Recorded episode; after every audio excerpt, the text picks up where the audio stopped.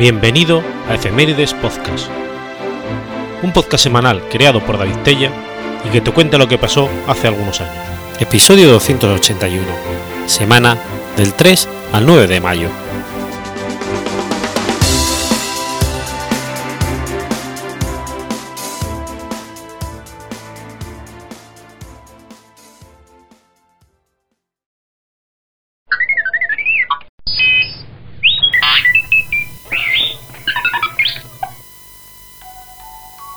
3 de mayo de 1469. Nace Nicolás Maquiavelo. Nicolás Maquiavelo fue un diplomático, funcionario, filósofo, político y escritor italiano, considerado padre de la ciencia política moderna. Fue asimismo una figura relevante del Renacimiento italiano.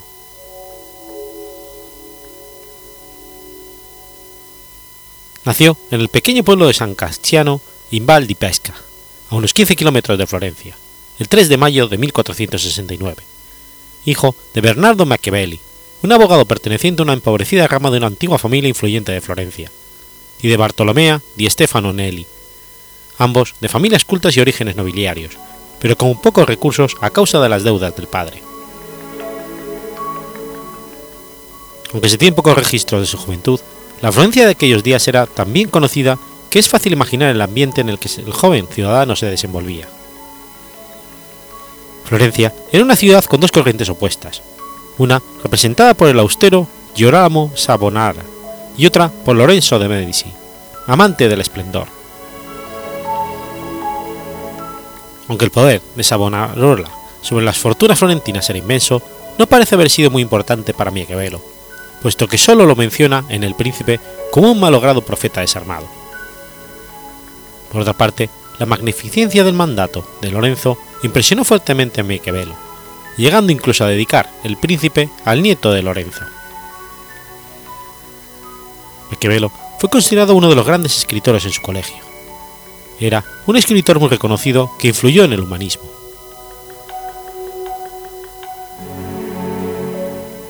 El segundo periodo de su vida se ubica en el periodo libre de Florencia, que va desde la expulsión de Girolamo Savonarola en 1498, cuando Maquiavelo tenía 29 años, y duró hasta el regreso de los Medici en 1512.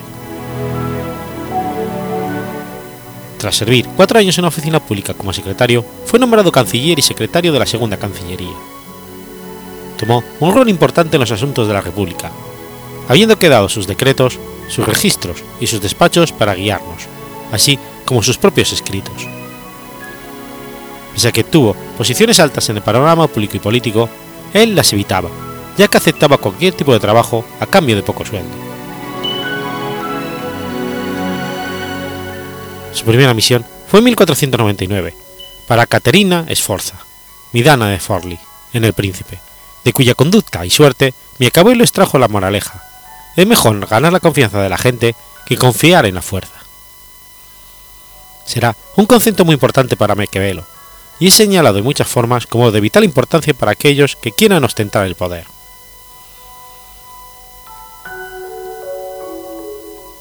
En 1500 fue enviado a Francia para convencer a Luis XII de la conveniencia de continuar la guerra contra Pisa. Será este el rey que en su política con respecto a Italia comete los cinco errores capitales del poder resumidos en el príncipe.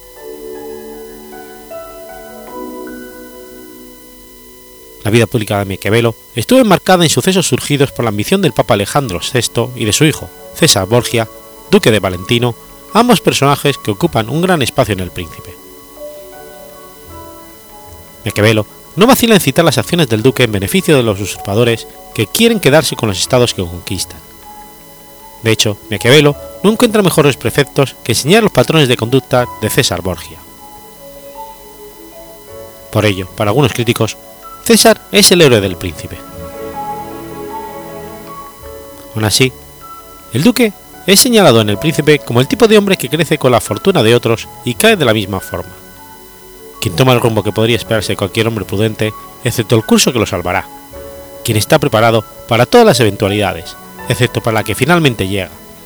Y quien cuando sus habilidades le son insuficientes para solucionar un problema, exclama que no ha sido culpa suya, sino la de una extraordinaria e imprevista fatalidad. César Borgia también era un gran humanista y contrató a Leonardo da Vinci para que le realizara varias pinturas.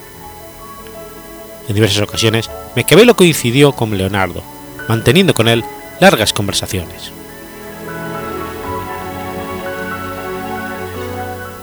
A la muerte de Alejandro VI, en 1503, Maquiavelo fue enviado a observar la elección del sucesor, y ahí se da cuenta de las maniobras de César Borgia para forzar la elección del Papa Julio II, que era uno de los cardenales que más temía el duque. Maquiavelo, al comentar esta elección, dice que aquel que piense que los favores harán que los grandes personajes olviden ofensas pasadas, se engaña a sí mismo.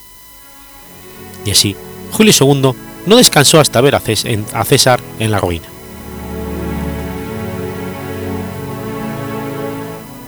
Precisamente, fue con Julio II con el que Maquiavelo cumplió su encargo de 1506, al mismo tiempo que el pontífice comenzaba su cruzada en contra de Bolonia, una campaña que resultó ser solo una de sus grandes exitosas aventuras, gracias, en gran parte, a su carácter impetuoso. Con respecto al Papa Julio II, Maquiavelo nos presenta las semejanzas que existen entre la fortuna y las mujeres, y concluye que el osado, y no el cauteloso, es el que conquistará a ambas.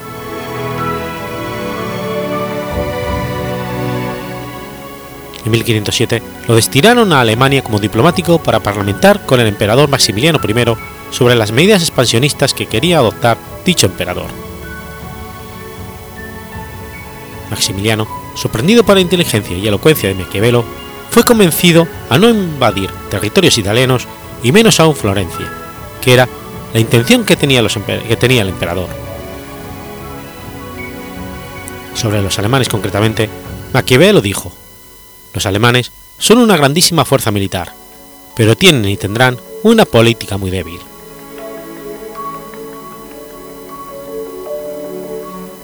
El emperador Maximiliano fue uno de los hombres más interesantes de la época, y su carácter había sido moldeado por múltiples manos, pero Maquiavelo revela el secreto de las constantes fallas del emperador cuando lo describe como un hombre retraído, sin fuerza de carácter y sin los arrestos necesarios para llevar a cabo sus planes o insistir en el cumplimiento de sus deseos.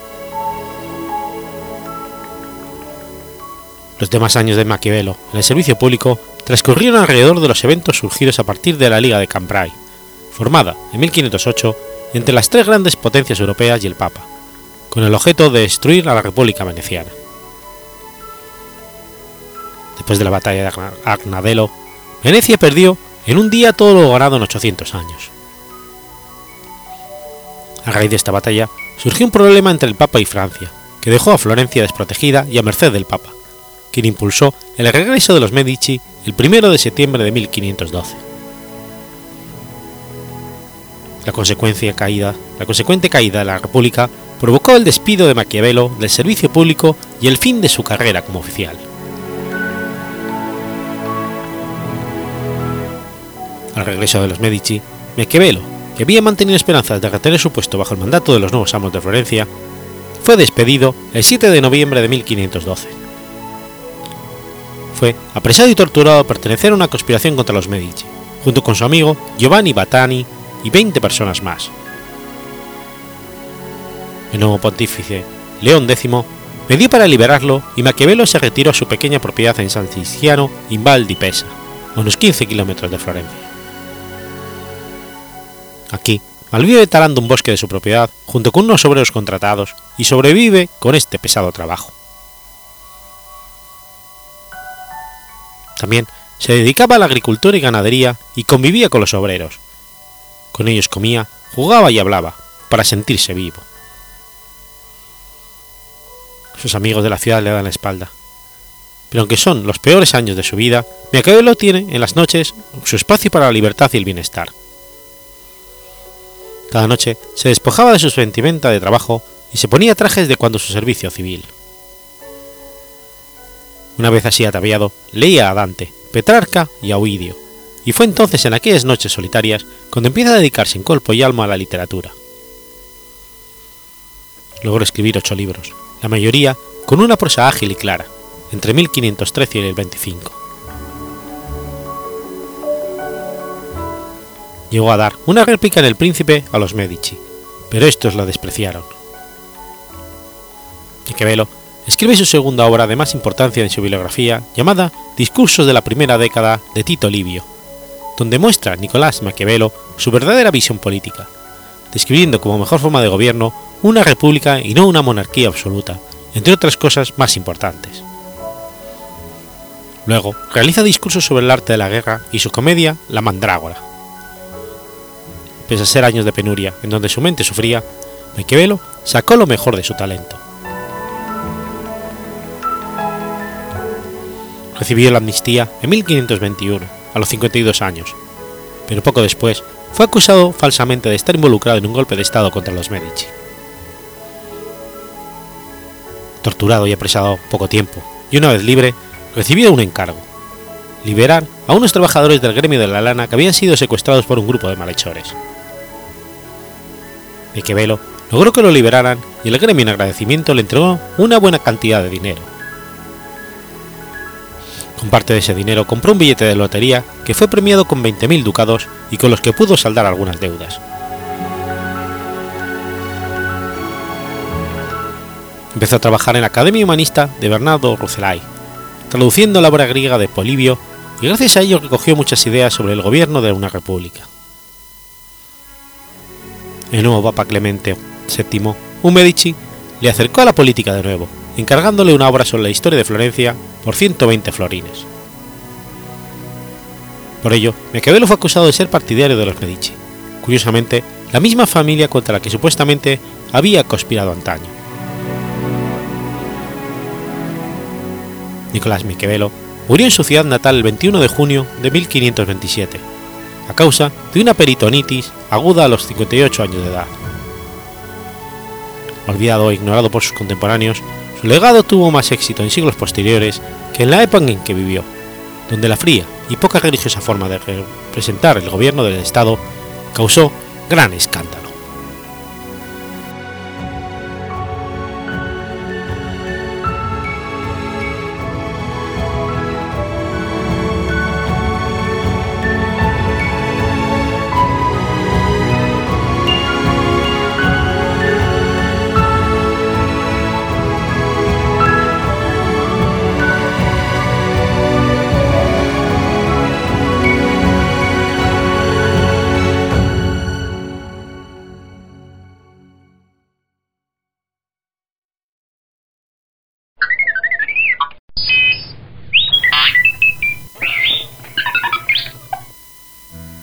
4 de mayo de 1886. Sucede la revuelta de Haymarket. La revuelta de Haymarket fue un hecho histórico que tuvo lugar en Haymarket Square, Chicago, y que fue el punto álgido de una serie de protestas que desde el 1 de mayo se habían producido en respaldo a los obreros en huelga, para reivindicar la jornada laboral de 8 horas. Los hechos que dieron lugar a esta revuelta están contextualizados en las albores de la Revolución Industrial de los Estados Unidos. A fines del siglo XIX, Chicago era la segunda ciudad de los Estados Unidos. Del oeste y del sur llegaban cada año, por ferrocarril, miles de ganaderos desocupados, creando las primeras vías humildes que albergarían a cientos de miles de trabajadores.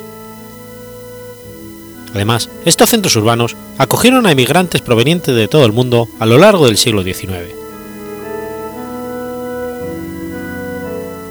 Una de las reivindicaciones básicas de los trabajadores era la jornada de 8 horas. Al hacer valer la máxima 8 horas para el trabajo, 8 para el sueño y 8 para la casa, en este contexto se produjeron varios movimientos. En 1829 se formó un movimiento para solicitar a la legislatura del Estado de Nueva York la jornada de 8 horas. Anteriormente, existía una ley que prohibía trabajar más de 18 horas, salvo caso de necesidad. Si no había tal necesidad, cualquier funcionario de una compañía de ferrocarril que, hubiese obligado a un maquinista o fogonero a trabajar jornadas de 18 horas diarias debía pagar una multa de 25 dólares. La mayoría de los, de los, obreros estaban afiliados a la Orden de los Caballeros del Trabajo, con una importante influencia anarquista, pero tenía más preponderancia la Federación Americana del Trabajo. En su cuarto congreso, realizado el 17 de octubre del 84, había resuelto que desde el 1 de mayo del 86 la duración legal de la jornada de trabajo debería de ser de 8 horas. En caso de no tener respuesta a este reclamo, se iría a una huelga. Recomendaba a todas las uniones sindicales que trataran de hacer promulgar leyes con ese contenido en todas sus jurisdicciones. Esta resolución despertó el interés de todas las organizaciones que veían que la jornada de 8 horas posibilitaría una mayor cantidad de puestos de trabajo. Esos dos años acentuaron el sentimiento de solidaridad y acrecentó la combatividad de los trabajadores en general. En 1886, el presidente de los Estados Unidos, Andrew Johnson, promulgó la ley Ingersoll, estableciendo ocho horas de trabajo diarias. Al poco tiempo, 19 estados sancionaron leyes que permitían trabajar jornadas máximas de 8 y 10 horas. Las condiciones de trabajo eran similares y las condiciones en que se vivía seguían siendo insoportables.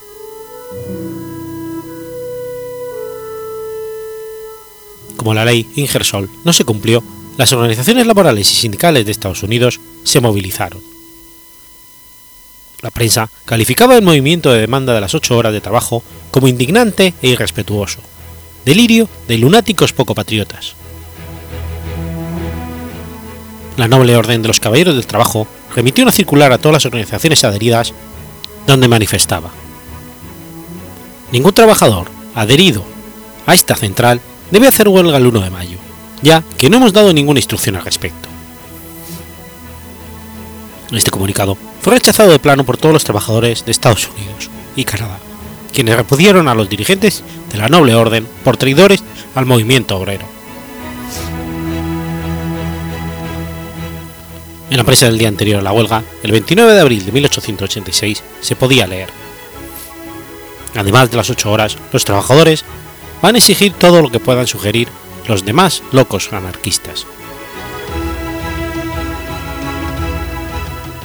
El 1 de mayo de 1886, 200.000 trabajadores empezaron la huelga, mientras que otros 200.000 obtenían esa conquista con la simple amenaza de paro.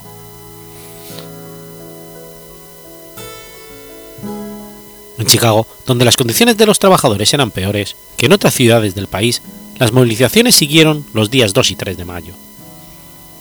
La única fábrica que trabajaba era la fábrica de maquinaria agrícola McCormick, que estaba en huelga desde el 16 de febrero porque querían descontar a los obreros una cantidad para la construcción de una iglesia. La producción se mantenía a base de esquiroles. El día 2, la policía había disuelto violentamente una manifestación de más de 50.000 personas, y el 3 se celebraba una concentración enfrente de sus puertas.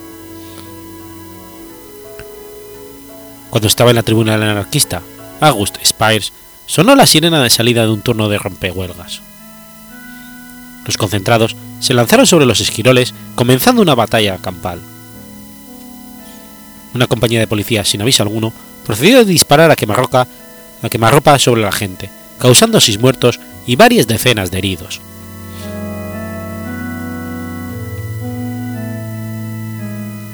Adolf Fischer, redactor del periódico Advertisum corrió hacia la imprenta del periódico para imprimir 25.000 octavillas. La proclama terminaba convocando un acto de protesta para el día siguiente, el 4 de mayo, a las 4 de la tarde, en Jaime Square. Que consiguió un permiso del alcalde Harrison para celebrar un acto a las 7 y media.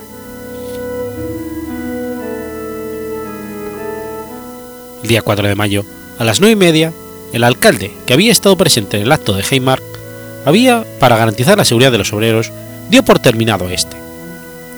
Sin embargo, él mismo siguió con gran parte de la concurrencia. El inspector de policía John Bonfield consideró que habiendo terminado el acto no debía permitir que los obreros siguieran en ese lugar, y junto a 180 policías uniformados avanzó hacia el parque y comenzó a reprimirlos. De pronto, estalló entre los policías un artefacto explosivo que mató a un oficial de nombre Degan y produjo heridas en otros. La policía abrió fuego sobre la multitud matando e hiriendo un número desconocido de obreros.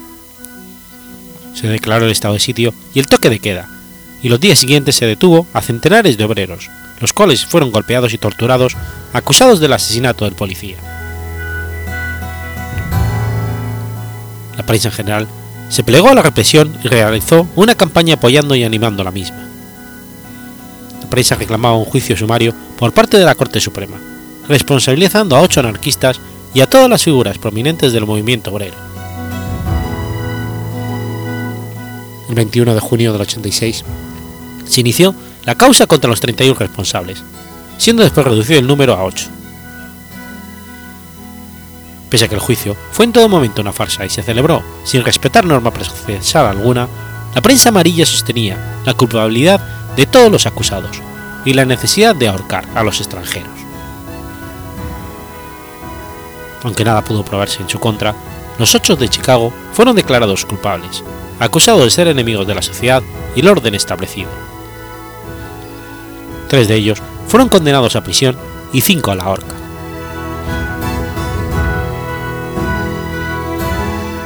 El 11 de noviembre de 1887 se consumó la ejecución de George Engel, Adolf Fischer, Albert Parson, August Vincent Theodor Spies, Louis Lang, George Engel, Samuel Findel, Louis Lane, Michael Swat y August Spire.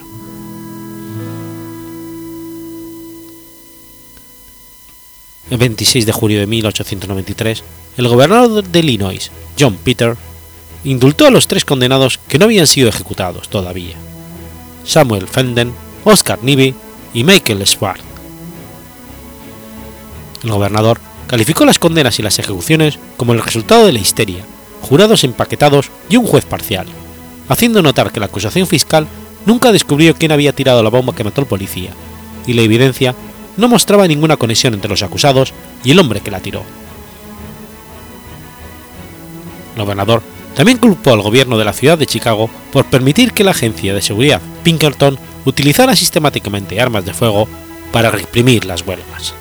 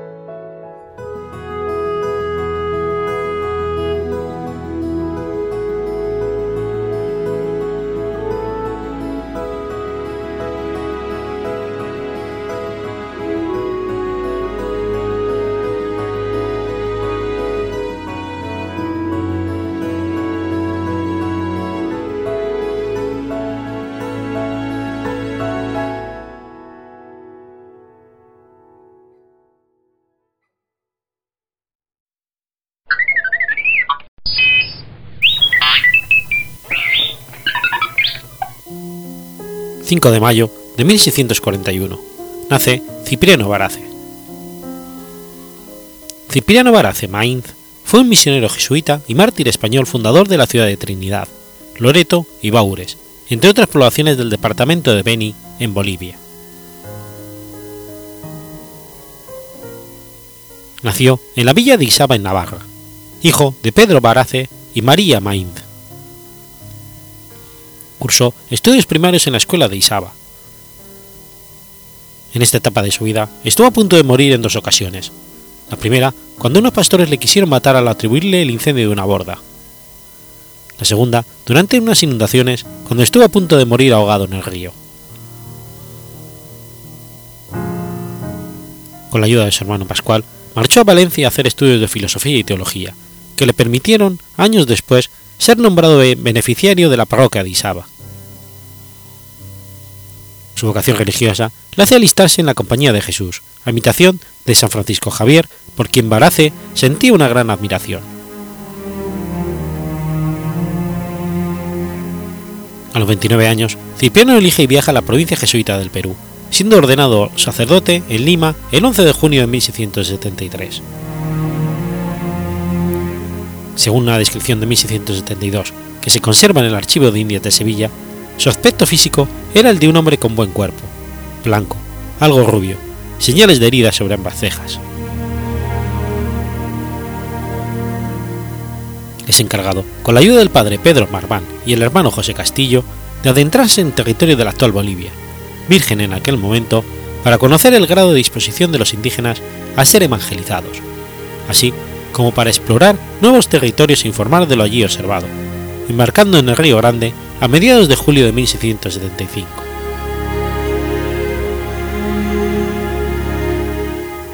En aquel territorio fundó la primera población indígena con indios mosos, a la que bautizó con el nombre de Nuestra Señora del Loreto. Tras cinco años de enfermedades y pobres resultados, es enviado a territorio de los indios chiricahuanos en el actual Paraguay, donde tampoco obtuvo éxitos en sus esfuerzos. Así, vuelve al territorio de los Mossos en Bolivia, donde se lanza la creación de misiones por todo el norte boliviano.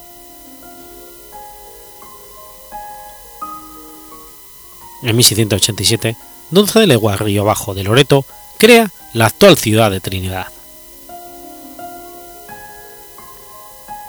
El primer diccionario francés de historia eclesiástica atribuye a Barace la fundación de al menos 15 puestos de misión y el bautismo de al menos 11.000 indios. Enseñó a los indios mosos a tejer y también los oficios de albañil, carpintero, constructor y agricultor, por lo que le tenían por un auténtico bienhechor. Su gran gesta por favorecer a sus amigos indios fue viajar a Santa Cruz de la Sierra y con limonas obtuvo de los españoles reunió algunos centenares de reses para trasladarlas hasta Loreto y Trinidad.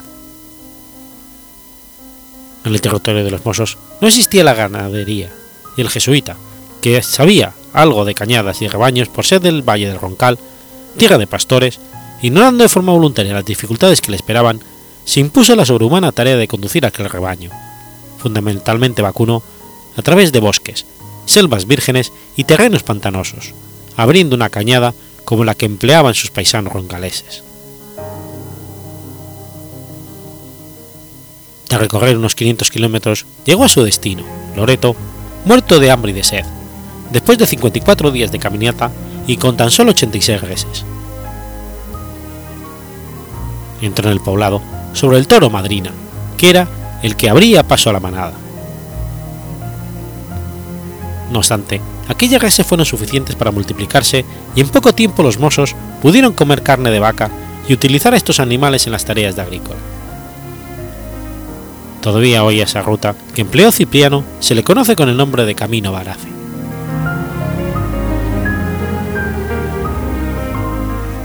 Después de algo más de 25 años trabajando con los mozos y otras tribus como los ciroreneanos, tapacuras, guayaranos y moremonos, el 17 de agosto de 1702 sale de Trinidad, acompañado de cuatro indios y una mula, para adentrarse en territorio de los Baures, con quienes llegó a establecer una buena relación de, amistad. Pero las guerras tribales entre ellos generaron una situación difícil de la que ya no pudo salir. Así, el 17 de septiembre de 1702, cuando pasaba por una zona pantanosa en su camino hacia una de las misiones, se encontró con un grupo de indios armados con arcos, flechas y macanas. Dispararon sobre él una lluvia de flechas hiriéndole en el muslo y el brazo. Uno de ellos a la vez, que le arrebataba la cruz, le daba un mortal golpe en la cabeza con su macana, acabando, acabando así con su vida a los 61 años de edad.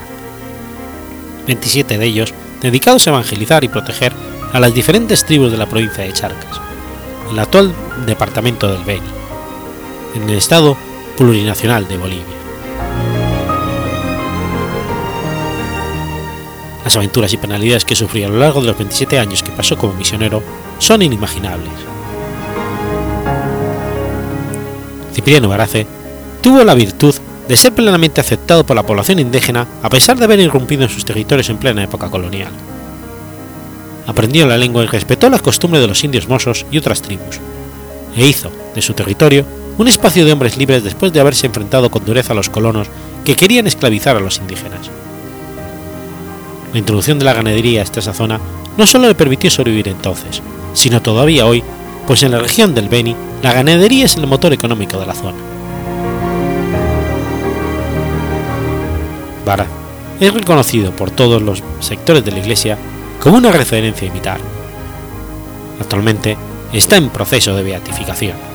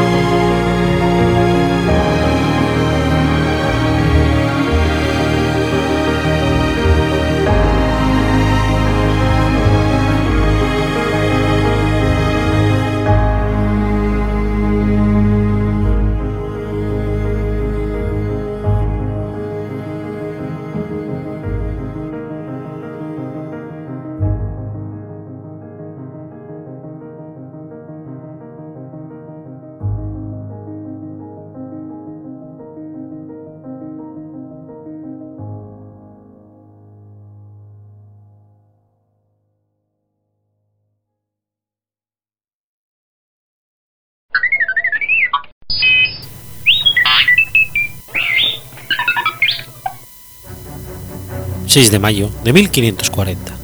Muere Luis Vives. Juan Luis Vives fue un humanista, filósofo y pedagogo del Reino de Valencia. Nació el 6 de marzo de 1492 en la ciudad de Valencia, entonces perteneciente al Reino de Valencia. La familia Vives era importante dentro del núcleo de comerciantes judíos, religiosos y económicamente acomodados de la ciudad de Valencia. Para proteger la vida de sus familiares, así como sus propiedades, y evitar asimismo el riesgo de ser expulsados, se vieron obligados a convertirse al cristianismo. Sin embargo, siguieron practicando el judaísmo en una sinagoga que tenían en su casa, de la que era rabino un primo hermano de Juan Luis, Miguel Vives. La Inquisición descubrió a Miguel y a su madre en la sinagoga en plena liturgia, iniciándose así un proceso contra la familia Vives a manos de la Inquisición. A los 15 años, Juan Luis Vives empezó a estudiar en la Universidad de Valencia, fundada cinco años antes.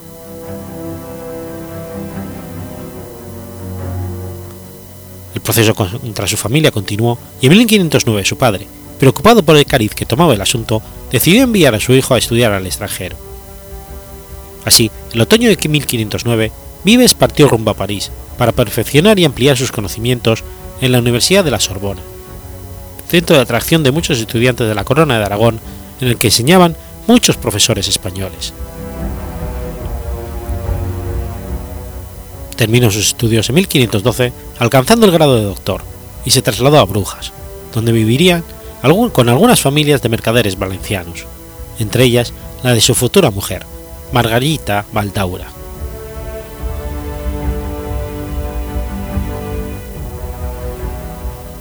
Recibió la noticia de que su padre había sido condenado y quemado por la Inquisición en 1524 y su madre, Blanca March, muerta en 1508, desenterrada y sus restos quemados en 1530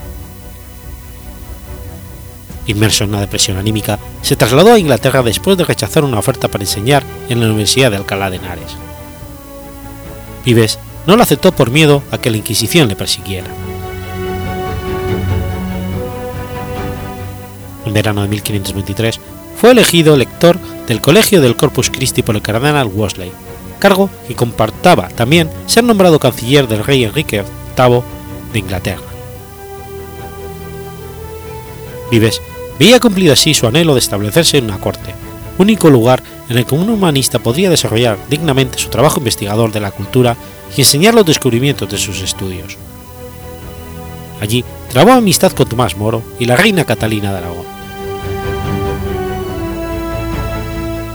Sin embargo, pronto se desanimó, ya que añoraba a sus amigos flamencos y la vida académica de Lovaina, en la que destacaba Erasmo de Rotterdam y donde tenían lugar las discusiones más apasionantes entre los más destacados humanistas europeos. Su amistad con la reina Catalina le permitió que el 28 de abril de 1525 se le concediera la licencia para importar vino y lana desde Inglaterra y exportar trigo al continente. Con los beneficios de ese comercio y la pensión real, su situación económica mejoró. Desde mayo de 1526 hasta abril del 27, residió de nuevo en Brujas, lugar en el que se enteró de la condena a muerte de su amigo Tomás Moro por oponerse al divorcio del rey. Catalina llamó a Vives para enseñar latín a su hija, María Tudor. Vives realizó en Brujas su obra Tratado del Socorro de los Pobres, en la que analizaba y sistematizaba la organización de ayuda a los pobres y cómo debía hacerse. Por ello, se considera Vives la primera persona en Europa en llevar a la práctica un servicio organizado de asistencia social, mediante su tratado. Fue por tanto el precursor de la organización futura de los servicios sociales en Europa y por tanto uno de los precursores de la intervención del Estado organizada y asistencial a los necesitados.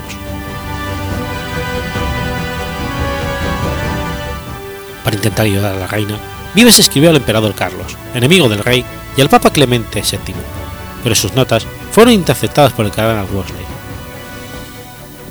Viendo que sus esfuerzos eran inútiles y que el rey jamás renunciaría al divorcio, intentó convencer a la reina para que lo aceptara. Esta estrategia desagradó tanto a Enrique como a Catalina. Le fue retirada la pensión real y tuvo que abandonar Inglaterra. Buscó entonces protección en Carlos V, a quien dedicó su tratado de Concordia et Discordia in Humano Genere, y otro al inquisidor general de España que tituló De Pacificione le fue concedida una renta anual de 150 ducados que representaba la mitad de sus gastos. Sin embargo, jamás consiguió el beneficio eclesiástico solicitado. Los últimos años de su vida los dedicó a perfeccionar la cultura humanística del señor Nassau y Breda y su esposa. Se convirtió en un, reformador de la educación europea y un filósofo moralista de talla universal proponiendo el estudio de las obras de Aristóteles en su lengua original y adaptando sus libros destinados al estudio del latín a los estudiantes. Sustituyó los textos medievales por otros nuevos, con un vocabulario adaptado a su época y al modo de hablar del momento. En 1539, su salud era ya muy delicada. Padecía de dolores de cabeza y una úlcera estomacal. La artritis degeneró en fuertes dolores, y el 6 de mayo de 1540 moría en su casa de Brujas a causa de un cálculo biliar. Fue enterrado en la iglesia de San Dionacio. Con la posterior destrucción de este templo y las reformas urbanísticas, su tumba ha desaparecido.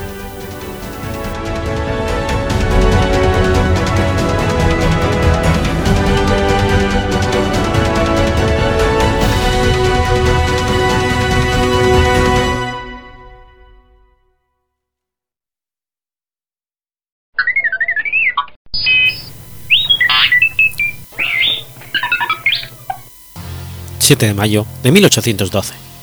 Nace Robert Browning.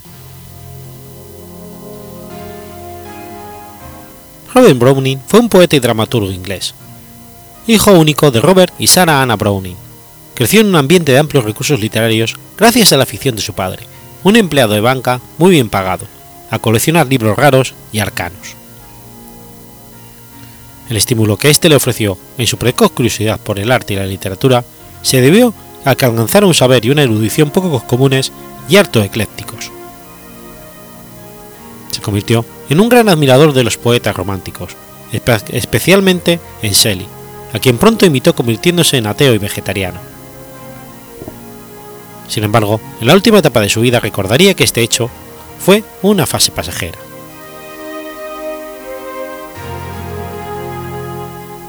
Fue un precoz estudiante, y ya a la edad de 14 años hablaba con fluidez, además de su lengua materna inglesa, el francés y el italiano, y dominaba las lenguas clásicas, griego y latín, de las que realizó alguna traducción en sus últimos años. Habituado a esta atmósfera de alta cultura, su escolarización fue reacia y difícil. A los 16 asistió a la Universidad de Londres, pero abandonó tras el primer curso se propuso convertirse en un poeta y hombre de letras, y todas sus obras fueron ambiciosas, a menudo muy extensas y escritas en una lengua a veces difícil. Tanto el público como la crítica fueron por eso al principio de su obra y también después derrotados por su originalidad, que se manifestó también en su vida personal. Hechizado por la lectura de los poemas publicados por Elizabeth Barrett, enclaustrada en su habitación por un padre muy severo, consiguió hacerle llegar cartas donde le testimoniaba su gran admiración. Robert se casó con Elizabeth Barrett en 1846, después de un noviazgo que duró dos años y generó uno de los epistolarios más celebrados de la historia de la literatura. El matrimonio se celebró en secreto en Marylebone, a causa de la oposición del autoritario padre de la novia, y abandonaron Inglaterra para irse a vivir a Florencia, donde vivieron felices, según se cree generalmente, hasta el fallecimiento de Elizabeth en 1861. En este periodo, Elizabeth publicó varios de sus más importantes trabajos. Robert Browning publicó un volumen de prosa poética, Christmas Eve and Easter Day, y luego los dos volúmenes sobre los que se asenta su fama y reputación durante el siglo XX, Men and Women and Dramatics. En estas colecciones, Browning incluyó muchos de los mejores ejemplos de una nueva forma poética, el monólogo dramático, género creado por el Ulises de Tennyson en 1842, y que él llevó a la perfección, ejerciendo una influencia significativa sobre poetas posteriores como Eliot, Ezra Pound y poetas de otras lenguas. En este molde poético, el poeta asume la identidad de un personaje real o ficticio en el cual se identifica y lo hace hablar en su propia voz en primera persona. En 1868, Browning completó y publicó por fin el largo poema en verso blanco inglés The Ring and the Book, que finalmente le traería la riqueza, fama y éxito en su época y lo pondría en primera fila de la poesía inglesa. Basado en un complejo caso de asesinato en la Roma de la década de 1690, el poema está compuesto por 12 volúmenes y comprende 10 extensos poemas dramáticos narrados en los diferentes personajes de la historia, quienes van revelando su participación en los hechos. Fue publicado por separado en cuatro volúmenes entre noviembre de 1868 y febrero del 69, y obtuvo un inmenso éxito. Con la fama y fortuna aseguradas, Browning se convirtió de nuevo en el escritor prolífico que había sido al principio de su carrera. En los restantes 20 años de su vida, además de viajar dilatadamente y frecuentar de nuevo la sociedad literaria londinense, se las arregló para publicar no menos de 15 nuevos volúmenes. Después de una serie de poemas largos publicados en la década de los 70, Browning regresó a los poemas cortos.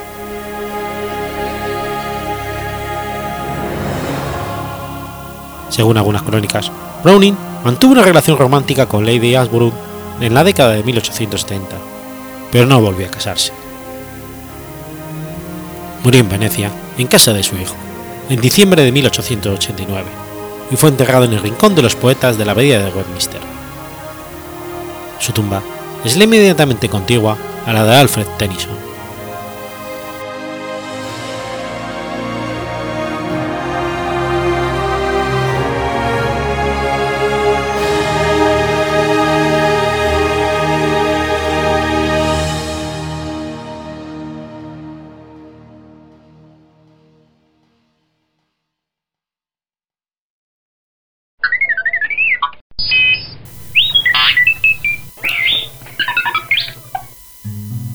8 de mayo de 1794. Muere Lavoisier.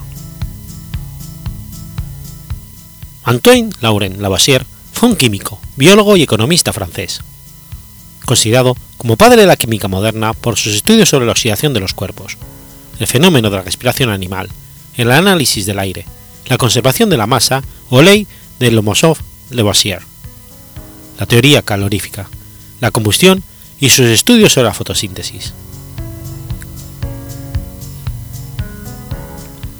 Fue uno de los protagonistas principales de la revolución científica. Condujo a la consolidación de la química como ciencia, por lo que es considerado el fundador de la química moderna. Su padre era abogado en Villers-Contiers y sustituyó en 1741 a uno de sus tíos en el cargo de procurador del Parlamento francés, por lo que se trasladó a París, donde se casó. Su madre, Emilie Punctis, provenía de una familia de juristas y murió cuando Le tenía solo 5 años. En 1754 empezó sus estudios en la escuela de élite en el Colegio de las Cuatro Naciones, donde estudió durante nueve años. Después hizo la carrera de abogado en la Universidad de París por petición de su padre y alcanzó el grado de licenciado en 1764. Pero como le gustaba la ciencia, continuó con cursos libres de botánica con Bernard Jussy, de física con el abad Nolet, de química con Laplanche y Guillaume François Roulet y de mineralogía con Jean Gautier. En el año 1764, con 21 años, presentó un proyecto para alumbrar París que recibió un premio al mejor estudio. En 1765, Lavoisier redactó dos informes sobre el yeso, mineral empleado en París para blanquear las casas y observó que la única diferencia entre el yeso cristalizado y el yeso en polvo era el agua de hidratación y que se podía transformar el uno en el otro simplemente ganando o perdiendo agua. En 1767 viajó con Guettard para dibujar un mapa geológico y mineralógico de la zona, un trabajo de cinco viajes.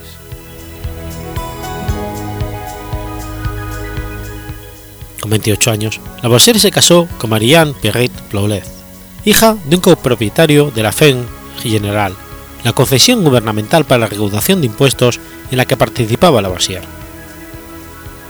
La dote le permitió instalar un laboratorio bien equipado donde recibió ayuda de su esposa, que se interesó auténticamente por la ciencia y tomaba las notas de los laboratorios, además de traducir escritos del inglés, como el ensayo sobre el flogismo de Richard Kirwan, además de la investigación de Joseph Presley. Fue elegido miembro de la Academia de Ciencias en 1768.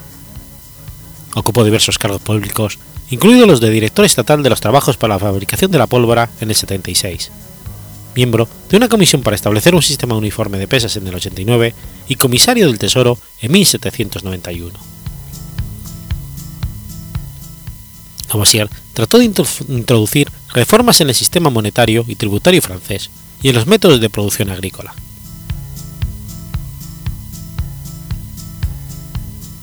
En las investigaciones de Lavoisier incluyeron algunos de los primeros experimentos químicos de estequiometría, donde se pesaba cuidadosamente los reactivos y productos de una reacción química en un recipiente de vidrio sellado, siendo crucial en el, en el avance de la química.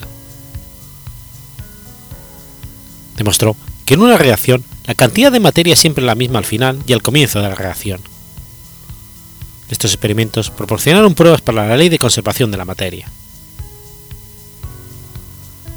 Lavoisier también investigó la composición del agua y denominó a sus componentes oxígeno e hidrógeno. Uno de los experimentos más importantes de Lavoisier fue examinar la naturaleza de la combustión, demostrando que es un proceso en el que se produce la combinación de una sustancia con oxígeno, refutando la teoría del flogismo. También reveló el papel del oxígeno en la respiración de los animales y las plantas.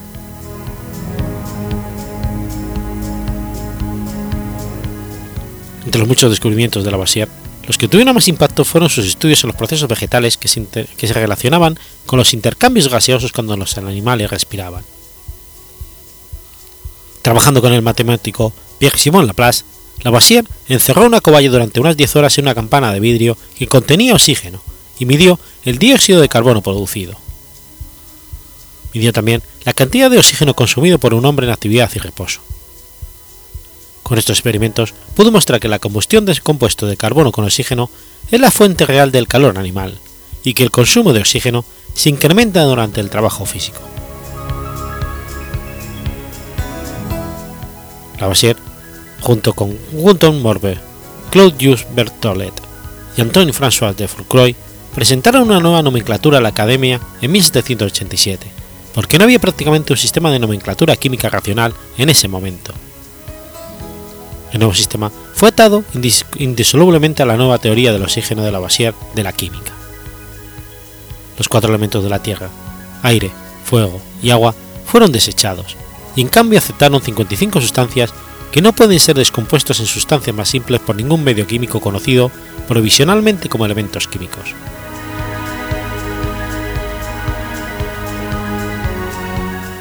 En el 89, Lavoisier llevó a cabo estudios cuantitativos sobre la fermentación alcohólica y halló, además de etanol y dióxido de carbono, otro producto al que le dio el nombre de ácido acético.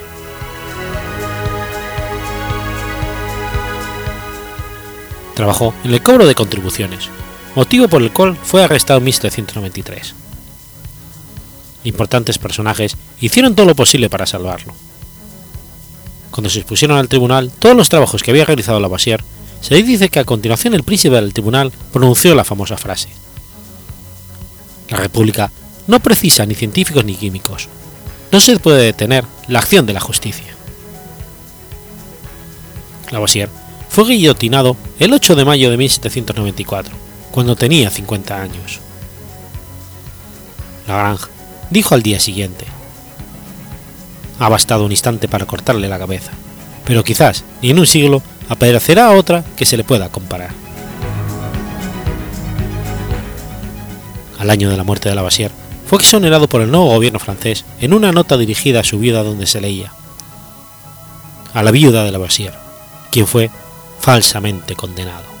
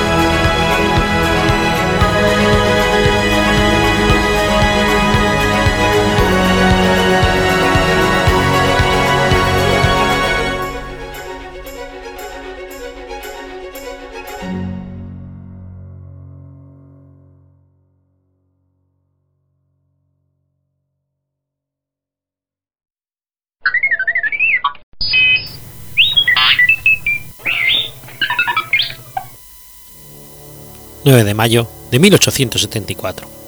Nace Howard Carter. Howard Carter fue un célebre arqueólogo y egiptólogo inglés mundialmente conocido por descubrir en noviembre de 1922 la tumba KV62, perteneciente al faraón de la dinastía 18 Tutankamón, en el Valle de los Reyes, frente a Luxor.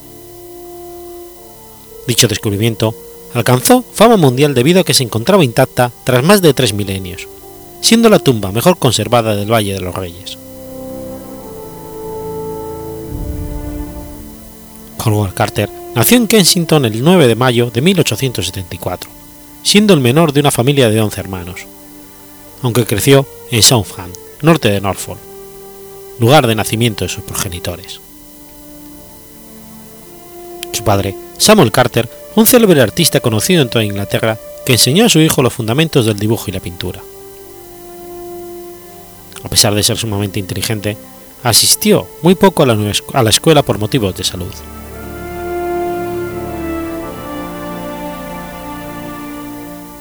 La mansión cercana a la familia, Diddington Hall, albergaba una colección considerable de antigüedades egipcias que pronto llamaron la atención del joven Carter.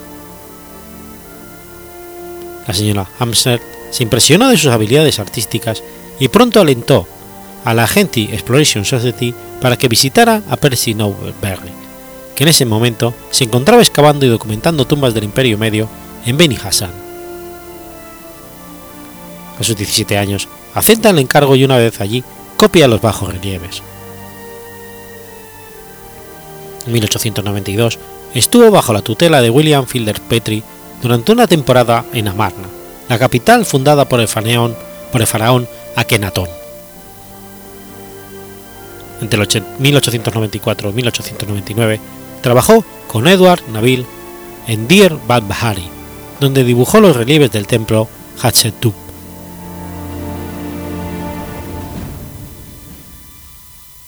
En el 99, Carter fue nombrado inspector de monumentos en el Alto Egipto del Servicio de Antigüedades Egipcias, instalado en Luxor. Supervisó numerosas excavaciones y restauraciones en la, cercana Tebas, mientras que en el Valle de los Reyes se encargó de inspeccionar la exploración sistemática del arqueólogo estadounidense Theodore Davis. En 1904, tras una disputa con los nativos por los saqueos en las tumbas, fue transferido al Bajo Egipto. Carter fue alabado por sus esfuerzos en mejorar la accesibilidad a los yacimientos y su técnica para encontrar necrópolis. Asimismo, el Servicio de Antigüedades le suministró recursos económicos para financiar sus propias excavaciones. Carter renunció a su, puerto, a su puesto en el Servicio de Antigüedades en 1905 tras una investigación conocida como el caso Saqqara, una violenta confrontación entre los guardias del yacimiento egipcio y turistas franceses. Carter defendió a los trabajadores egipcios, negándose a disculparse cuando las autoridades francesas realizaron una queja oficial. Carter regresó a Luxor y quedó desempleado durante tres años. Se, ganó la vida vendiendo acuarelas a los turistas y en 1906 trabajando como dibujante para Theodore Davis.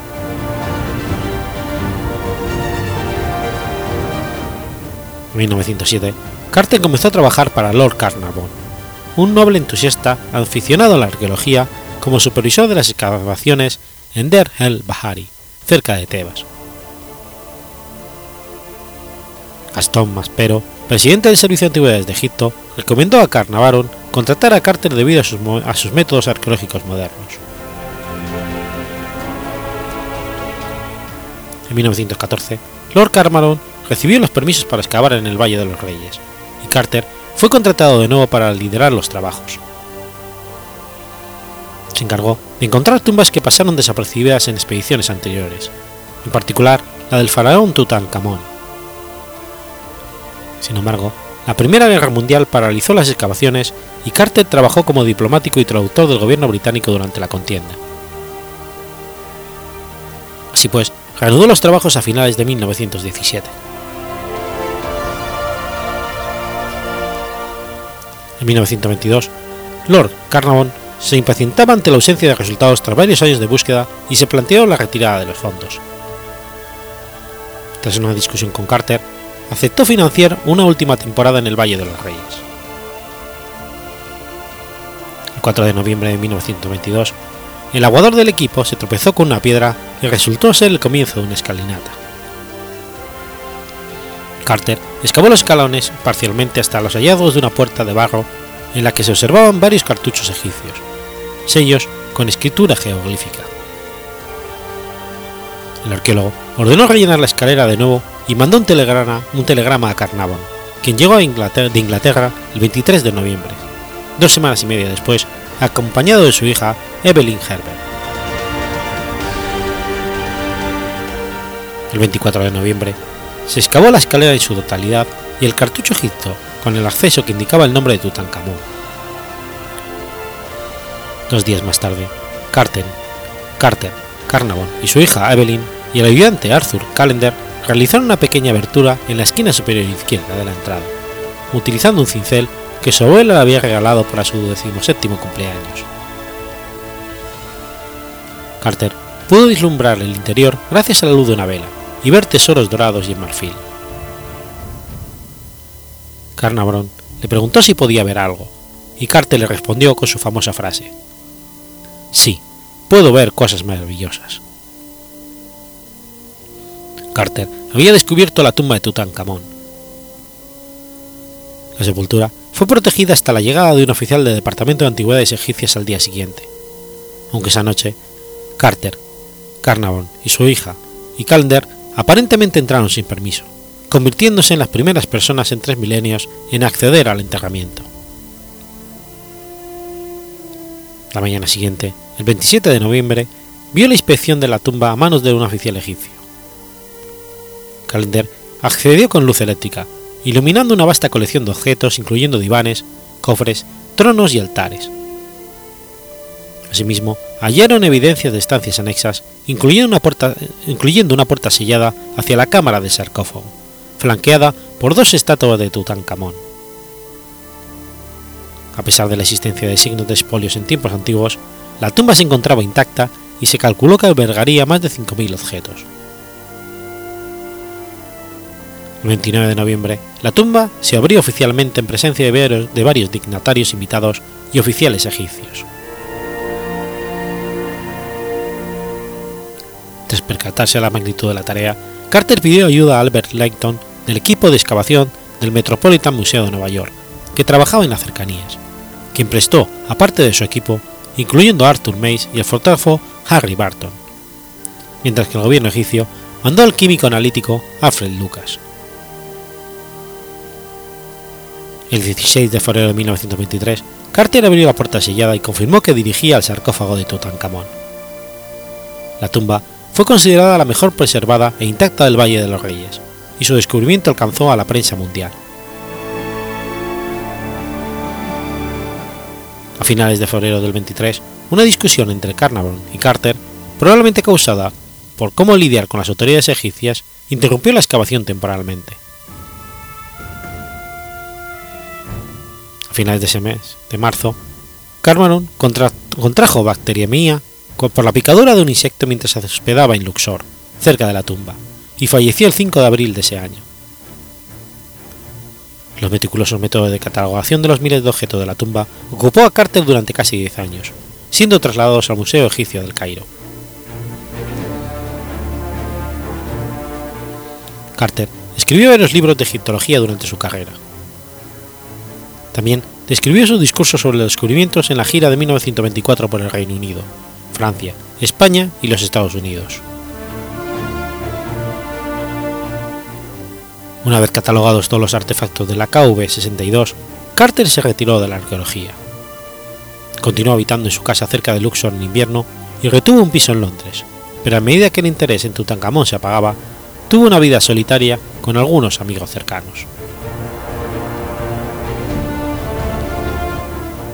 Carter falleció en su piso londinense de la calle Albert Court, cerca del Royal Albert Hall, el 2 de marzo de 1939, a la edad de 64 años, debido a la enfermedad de Hawking.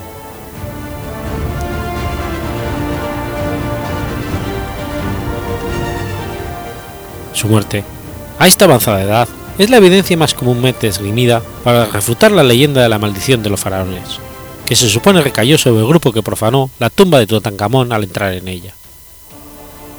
Fue enterrado en el cementerio de Pundyville, al oeste de Londres, cuatro días más tarde, asistiendo nueve personas a su funeral. En el epitafio de su tumba puede leerse: Larga vida a tu espíritu, que pases millones de años, tú que amas Tebas, sentado con el rostro hacia el viento norteño y tus ojos resplandecientes de felicidad.